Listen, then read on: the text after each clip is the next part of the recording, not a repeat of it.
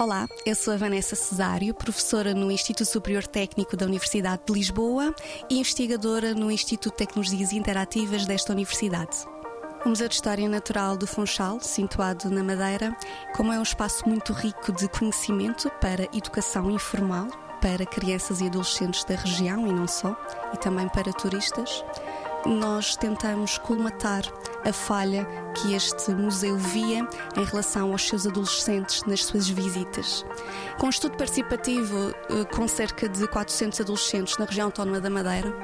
eh, conseguimos verificar que os adolescentes gostariam mesmo de ter eh, aplicações mais tecnológicas, ter mais interação nos museus através de duas técnicas: as técnicas de jogo e também as técnicas de narrativas. Com isto, e auxiliada por uma equipa do meu Instituto de Tecnologias Interativas e pela professora Valentina Nisi, orientadora deste trabalho, eh, conseguimos uh, realizar duas aplicações uh,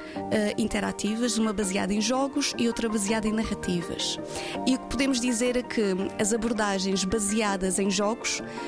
são mais apelativas para crianças que são extrovertidas, enquanto que estas crianças, estes adolescentes mais introvertidos, ficam mais dispostos a fazer uma visita tecnológica no museu através de uma abordagem baseada baseada em narrativas.